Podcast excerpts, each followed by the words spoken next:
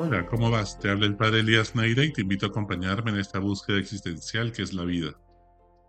Jesús, en la última cena, en la cena más importante de su existencia, cuando iba a consagrar por primera vez la Eucaristía y ofrecer su vida en la cruz, miró a sus discípulos fijamente a los ojos, conmovido hasta lo más profundo de su corazón, y les pidió una única cosa, sean uno para que el mundo crea.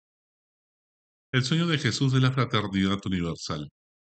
Deseaba en lo más profundo de su corazón que todos seamos una unidad en la diversidad.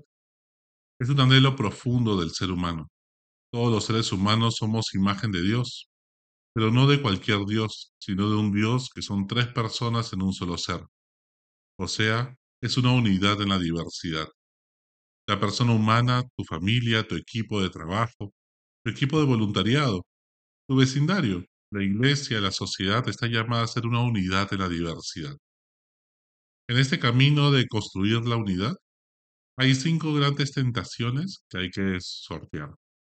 La primera es la tentación de la uniformidad. Ojo, no te confundas.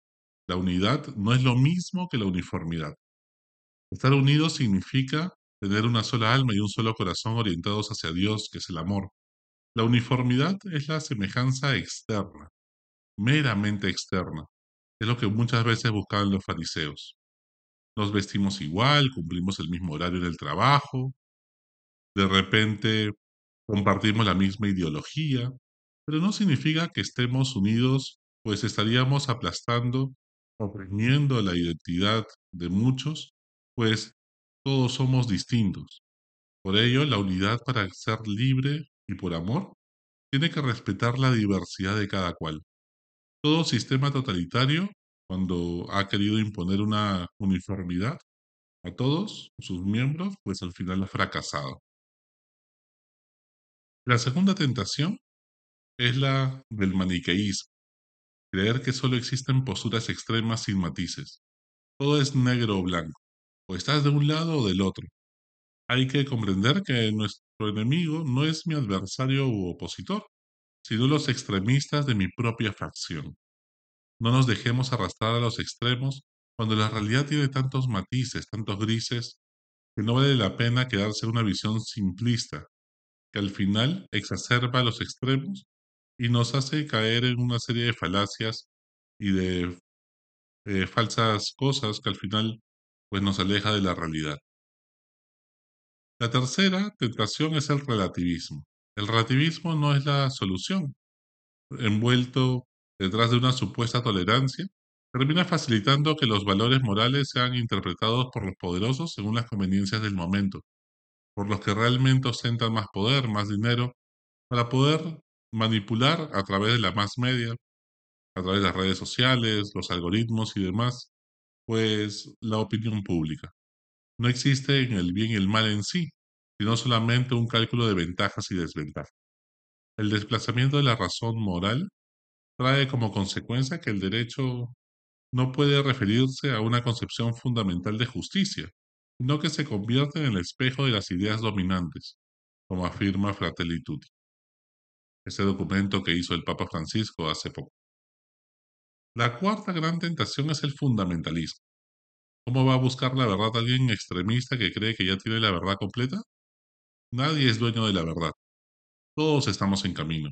Todos con humildad hay que reconocer que no tenemos la verdad absoluta y compartir lo que vamos encontrando no se trata de exacerbar tanto la propia particularidad, que no valoremos la riqueza de los demás. No dejemos pues que caer en un narcisismo o nacionalismo que solo aprecie lo propio en detrimento de los demás, de lo que hay de bien común en la humanidad. El bien común tiene que estar por encima de los intereses particulares para que podamos construir una sociedad cada vez más justa. La quinta gran tentación es el falso irenismo. El falso irenismo es la tranquilidad superficial que evita el conflicto. Cree que estamos unidos superficialmente y con eso se contenta. No toma el toro por las astas, ni pone el problema sobre la mesa, sino que se comenta en los pasillos como un tema tabú el conflicto se va haciendo más grande y que no se trate hace que se fermente, dañando relaciones y construyendo muros en vez de puentes. La sexta y última gran tentación es la manipulación. En un mundo democrático, la manipulación, el diálogo se vuelve ficticio. Solo es un maquillaje, pero por lo bajo manipulamos la opinión pública. Corrompemos a las personas, no las escuchamos ni acogemos en esta diversidad, ofreciéndoles cuotas de poder y dinero, sino que los vamos pues poco a poco pues manipulando, dándoles lo que quieren, ¿no? De manera facilista, para que al final nosotros tengamos más poder y lograr sus votos. Si no hay una confianza mutua que presuponga que todos los involucrados estamos buscando el bien común, entonces todo se quiebra. Así como el Padre, el Hijo y el Espíritu Santo son distintos y tienen la misma dignidad, o sea, ninguno es mejor que el otro, están unidos por el amor. Así también nosotros estamos llamados a comunión universal. A la Eucaristía le llamamos comunión porque nos une íntimamente con Jesucristo en Él. Con los demás hermanos, cuando comulgamos, participamos del sacrificio de Jesús en la cruz.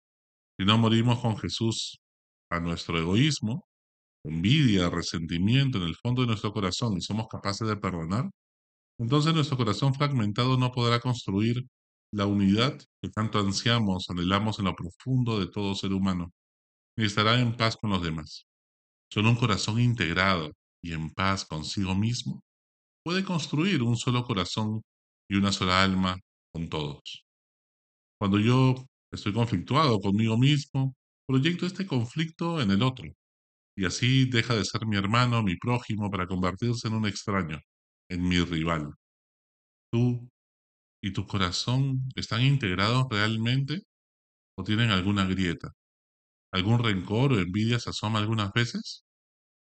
El sueño de Jesús, su anhelo más profundo, es que seamos uno para que el mundo crea. imaginas a tu familia yendo a almorzar a un restaurante sin que nadie tenga que sacar sus celulares para entretenerse porque todos están divirtiéndose estando juntos? ¿Te imaginas a tu equipo de trabajo riéndose juntos, apoyándose entre todos para sacar adelante un proyecto hasta altas horas de la noche, en vez de estarse criticando, poniendo zancadillas, cerrochando el piso al otro? ¿Te imaginas a tu parroquia o movimiento religioso, donde nadie vive juzgando a los demás a sus espaldas, sino que se ayudan en las buenas y en las malas? ¿Imaginas al Congreso donde los congresistas con ideologías antagónicas coinciden todos juntos en luchar contra la corrupción en su propio partido cada uno, caiga quien caiga, sin permitir otorongos ni niños en su entorno? ¿Te imaginas una sociedad donde podamos eliminar trabas burocráticas porque comenzamos a confiar los unos en los otros? ¿Te imaginas en los clubes de fútbol colaborando entre ellos para que todos tengan divisiones menores de primer nivel? Solo si somos unidos en, y generamos esta unidad en la diversidad, podremos recuperar la esperanza en un mundo mejor para todos. ¿Por qué no compartir este sueño de Jesús? Podemos tener distintas espiritualidades, religiones, carismas y edificar un mismo sueño donde haya lugar para todos. Podemos pensar distinto y complementarnos para construir un proyecto político común y sacar a este país adelante. Podemos tener distintas preferencias, gustos e intereses y armonizarlos para que todos ganen de manera equitativa. No basta con creer que mi posición es la única y que los demás deberían dejar de existir, sino que los demás están viendo una parte de la verdad que quizá yo no estoy viendo. Podemos tener distintas sensibilidades que enriquecen nuestra mirada como pinceladas en un cuadro. Necesitamos una foto panorámica donde todos entren y nadie se sienta excluido ni marginado de esa foto. Necesitamos aprender a apreciar el don, la idea, el aporte del otro y estar dispuesto a cederle el centro de la foto. Y siempre saber que es distinto a mí sin que eso genere desconfianza. ¿Qué necesitamos para ser constructores de la paz y la unidad? Pues en primer lugar, necesitamos una pedagogía del diálogo. Tenemos que aprender a dialogar entre gente distinta. No podemos seguir viviendo con ecos de resonancia, conversando solamente entre los que pensamos igual. Aprender a dialogar no me refiero a debatir, sino a dialogar. aprender a escuchar y percibir la parte del otro, sus genuinos intereses y preocupaciones de mi adversario, para integrarlas en mi discurso. Solo si integramos los argumentos y relatos de todos en una sola narrativa tendremos unidad. Si no, vamos a buscar pues siempre lo que nos conviene. Si no buscamos juntos la verdad, la unidad será ficticia, durará poco. En segundo lugar, necesitamos una pedagogía también del encuentro.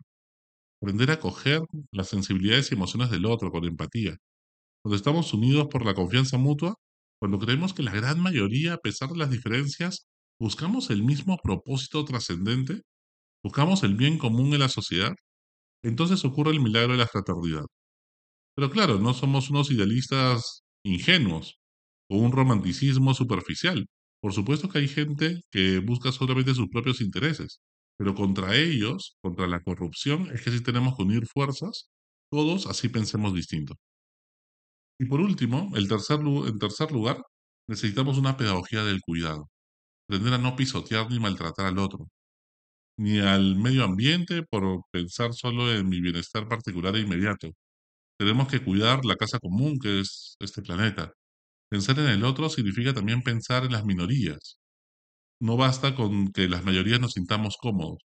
Tenemos que pensar en cómo todas las personas se sientan involucradas y se sientan escuchadas y que también sus necesidades están siendo atendidas.